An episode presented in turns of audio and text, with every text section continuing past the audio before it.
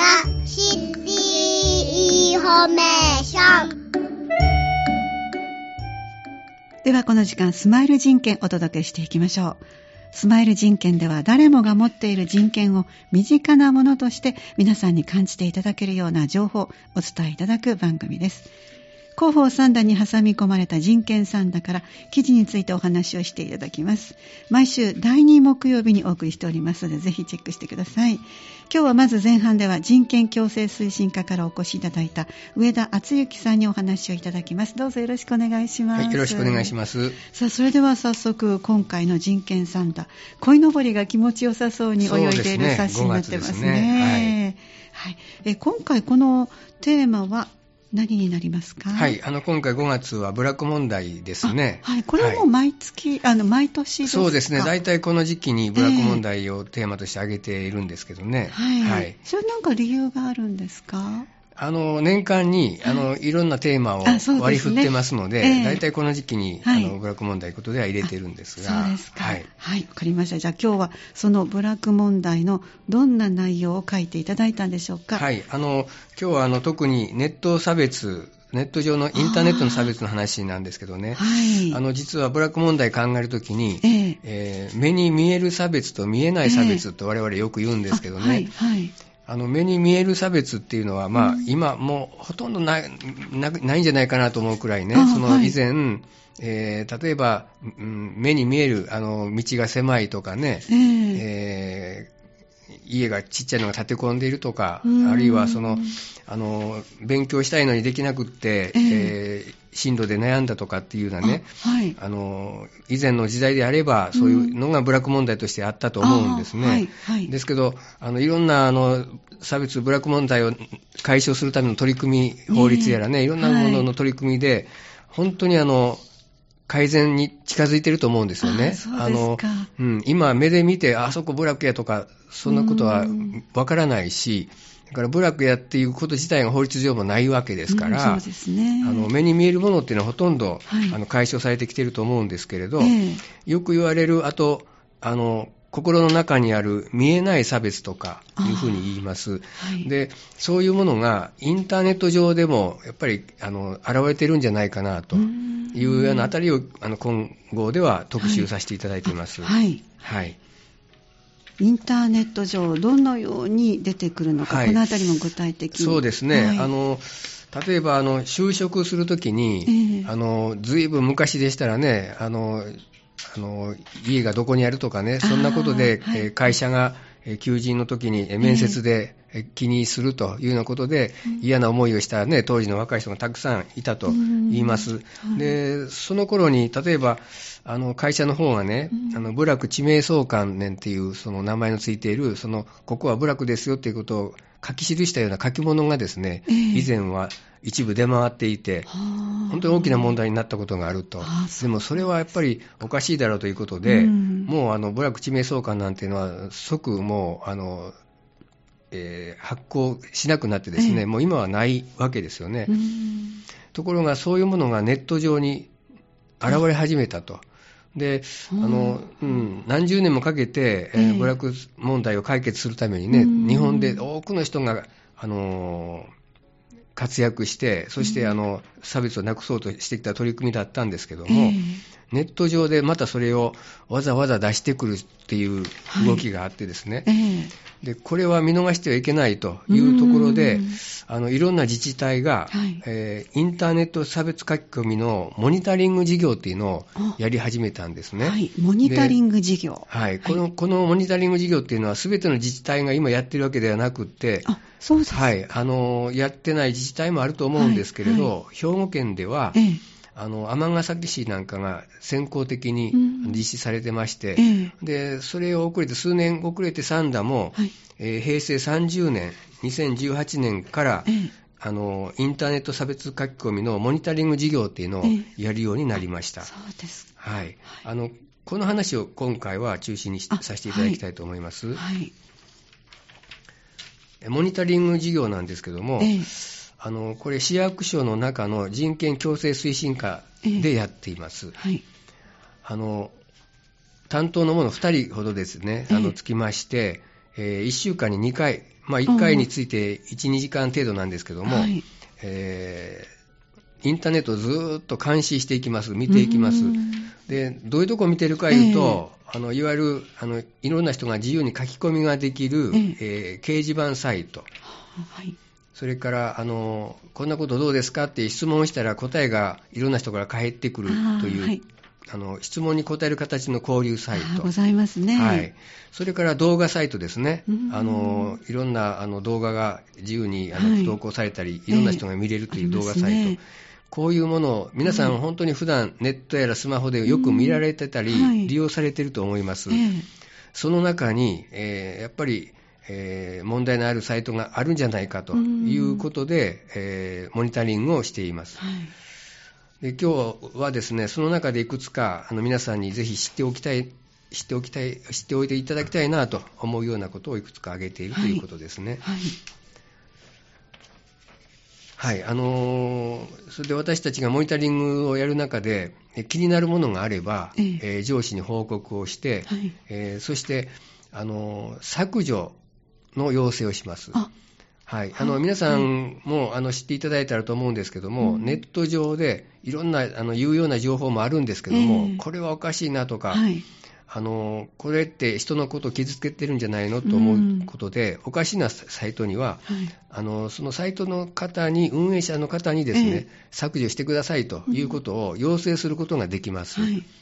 それから、あの、公的なところでは、法務局なんかが、えー、あの、その部署を預かってまして、法務局なんかに、はい、あるいは警察に通報することで、はい、削除に持っていくこともできます、はい、で。そんなことも知っていただきたいんですけれども、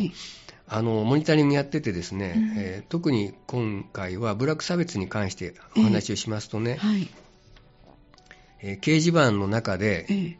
えー、もう例えばサンダのことですけども、はい、サンダ市サンダ市ブラック地名とか、サンダ市のブラックってどこっていうような表示のスレッドって言いますけど、掲示板のあのタイトルを私見つけたんですね。あ、はい、そうですか。はい、最初あの担当者はこれを見てですね、うん、あのびっくりもしましたし、えー、えー、とんでもないことやなというふうに思ったわけですね。うん。はい、でこの先ほど言いました削除の件なんですけども、うん。はい、削除してもらうには、えー、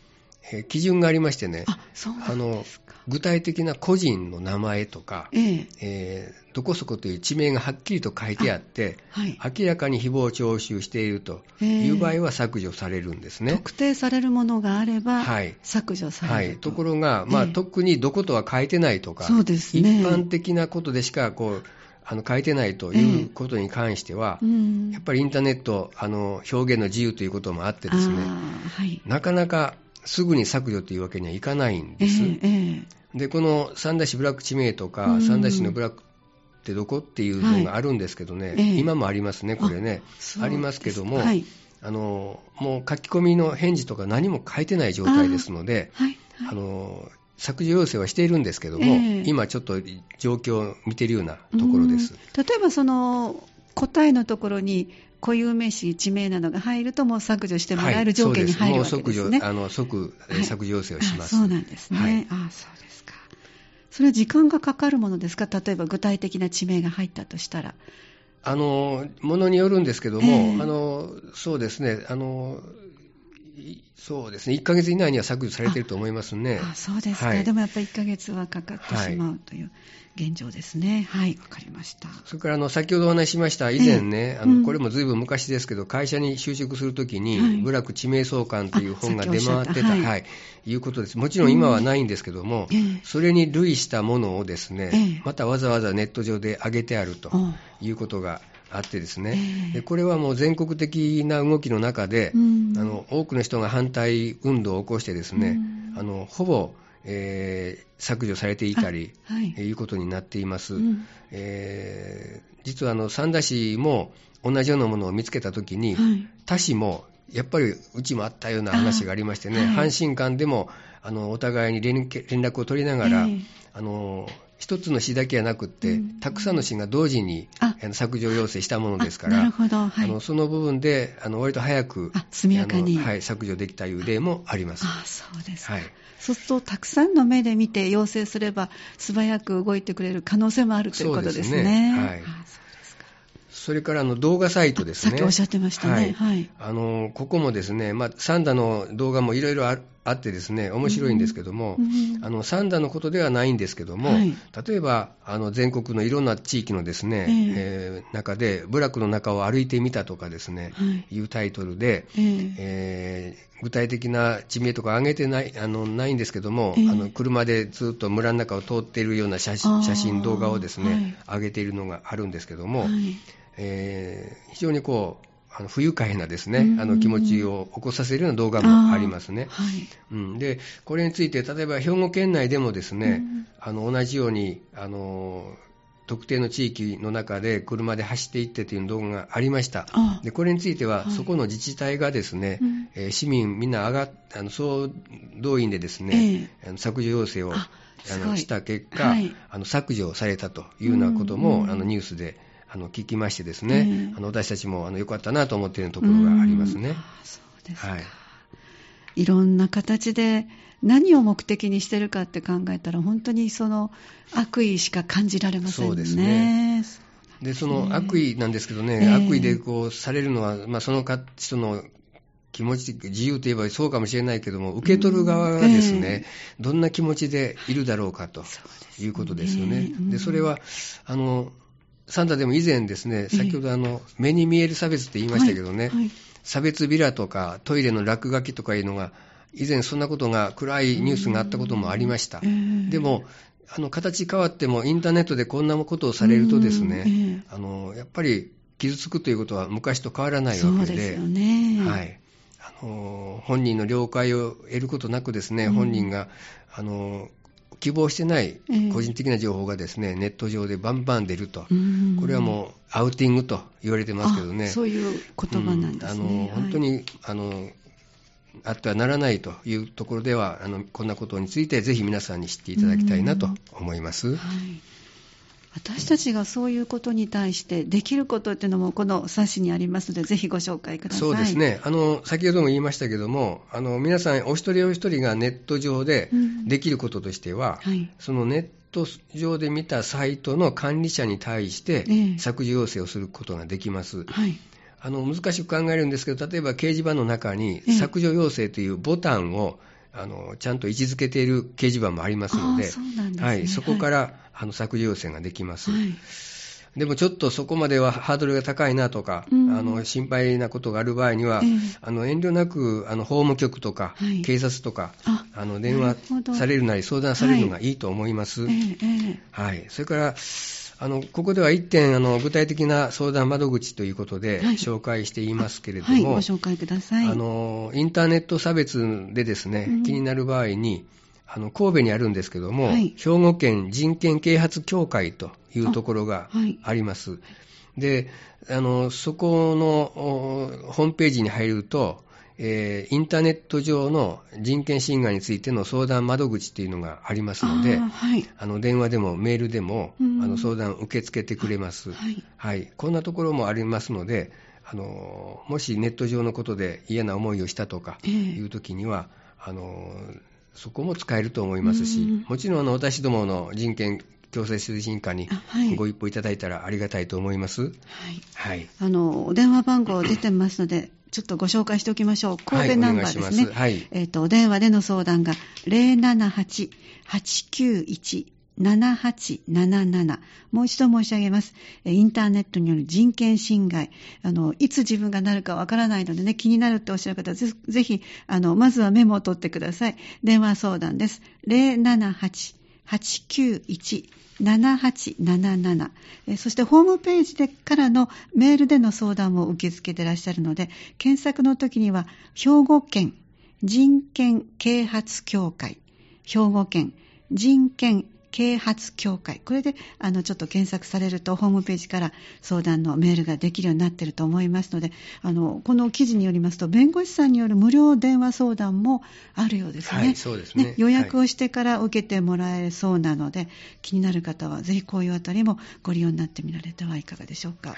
では、最後に編集された、その、最後のちょっと、編集後期の部分もまとめていただいてご紹介ください。はい。あの、嫌な話もしましたけど、インターネットって本当に便利で、そうですね、はい、あの、ね、うん、本来そうですね、学校教育でもすごい、あの有効ですしね、あ、はい、の素晴らしいものだと思います。うん、でもそれをあの自分が発信するときに、えー、このまま外に出たときどうだろうかと。はい。あの傷つけるような言葉ないやろうかっていう、ちょっと一瞬ですね、立ち止まっていただくというふうに思っていただいたら嬉しいなと思いますね。あの便利な中便利な中でそれはいいんですけれども、うん、あの人を傷つけるようなことを自分はしてはいけないんだという視点を持ってですね、うん、ぜひあのネットとうまく付き合っていくような社会になったらいいなと思います。えー、ありがとうございました。えここまでは人権共生推進課の上田敦之さんに、えー、今回の、えー、記事の内容について詳しくお話をいただきました。どうもありがとうございました。はい、ありがとうございました。では今ちょうどご紹介いただいたインターネットによる人権侵害相談窓口もう一度お伝えしておきましょう。あのこの冊子をご覧いただくとねしっかりありますからちょっと切り取ってどこかに貼っておかれてもいいですけどもお電話番号もう一度ご紹介しておきましょう。えー、神戸にあります兵庫県人権啓発協会が受け付けてくださいます。電話相談の番号です。078-891-7877 078-891-7877となっています。それでは後半は同じく人権共生推進課からお越しくださった藤田哲也さんにお話をいただきます。よろしくお願いいたします。えっ、ー、と藤田さんにはこの人権サンドの冊子の一番後ろのページ4ページ目の記事のご案内をいただきます。よろしくお願いします。はい、お願いします。ここには今回はどんな内容が掲載されていますか？えっと、人権コラムなんですが、はい、えー、ブラック差別をなくそうと題して、えー、記事が綴られています。はいはい、まあ、あの、前の2ページ目、3ページ目でインターネットの差別をなくすという話でしたが、ここではあのブラック差別をなくそうと題して、ブラック差別に関する考え方っていうことから、はい、えー、記事をが考えてみようっていうことになってます。はい、はいこの記事の元になるのは、えっと、アンケートかなんか取られたんですか？アンケートですね。はい、三田市人権と共生社会に関する意識調査っていう調査がありました。はい、令和2年の、えー、6月1日から30日まで調査したようです。3年ほど前になりますかね。はい、はい、そうです。はい、で、18歳以上の市民3000人に、えー人権と共生社会に関する意識調査を実施実施したようです。はい、でその調査の結果から、ブラック差別に関する部分について考えてみるっていうコラムです。はい、で、えー、図があるんですが、はい、えー、4ページ目に、はい、えー、3番目のあの、えー、差別を受けてきた地域の人々には何ら差別される理由はないとか、えー、そう思うと考えた人たちが約、えー、85.7%ですね、どちらかといえばそう思う、はいはい、だから8割以上の人がブラック差別が根拠のない差別であるということは知ってる、分かってるわけですね。はい、でも、その一方で、ええ、引っ越しをする場合、差別を受けてきた地域かどうか気になるって答えてる人もいます。それが約4割近く。えまあ、差別はいけないと分かっているんですけど、まあ、差別を受けてきた地域かどうかが気になるっていうのは、まあ、なぜでしょうっていう問いかけで文章が始まっています、なんかそのあたりは日本人らしい感じもしますね。自分は思わないけどどう思われてるかが気になるというところですかね、はい、で知らないことや無関心から差別が生まれていきます、で問い1の質問でそっとしておけば差別、ブラック差別はなくなるという考え方があります。はいはい、それとどちらかといえばそう思う。それも、えー、38%のの人がそう思うと答えています、うん、そっとしておくのはでも何もしていないと同じことなんですよっていうことなんです。この文章の中にありますね、はい、寝た子を覚まさないでいいんではないかという、はい、それがそっとしておくということですけどもそれは解決ではないということなんですね、関心は良くない、うん、でまた、えー、の今後も、えー、5番目の質問で、えー今後もブラック差別はなくならないと思うという考え方については43.7%そう思う、はい。うん、まあどちらかと思えばそう思う人もいるっていう、はい、まあなくならないと思うと、他人事と、先ほどもあの出てたんですが、はい。あの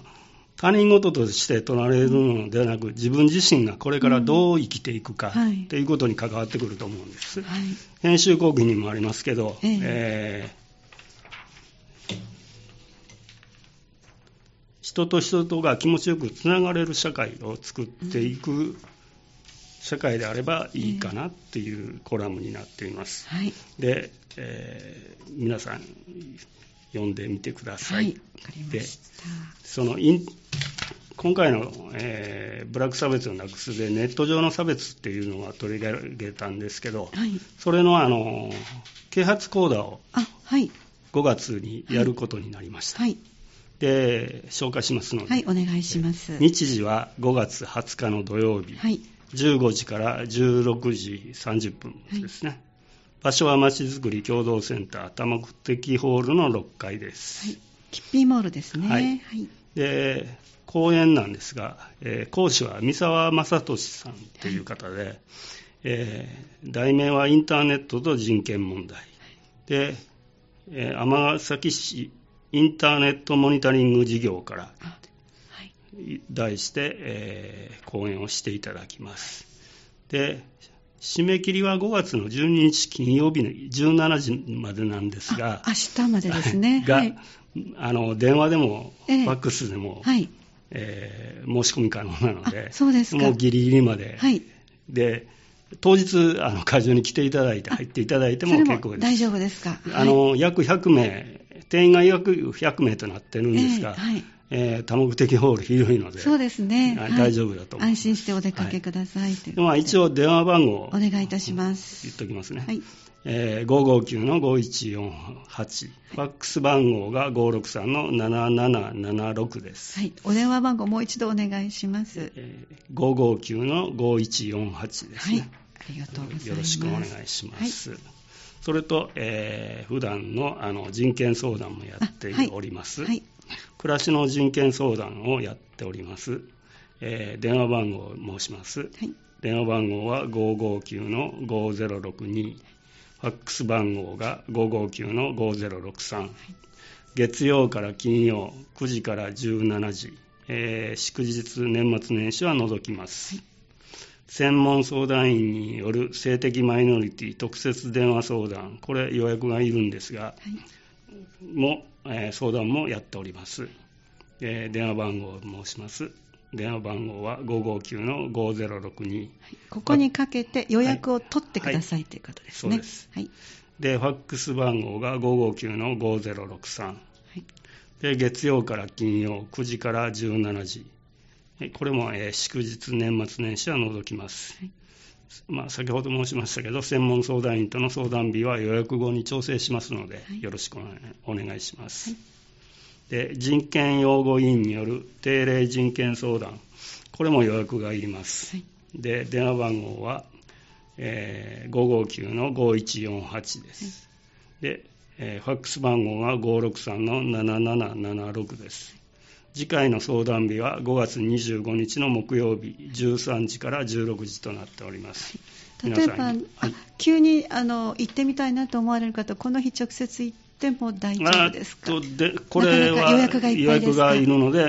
とりあえずお電話ください。あ。はい、わかりました。よろしくお願いします。はいえー人権相談も今月は5月25日に行われますが、予約が必要ということで、お電話番号、い559-5148で、まずは予約を取ってくださいということでした。ありがとうございました。したえー後半人権共生推進課からお越しいただいた藤田哲也さんにお話をいただきました。どうもありがとうございました。ありがとうございました。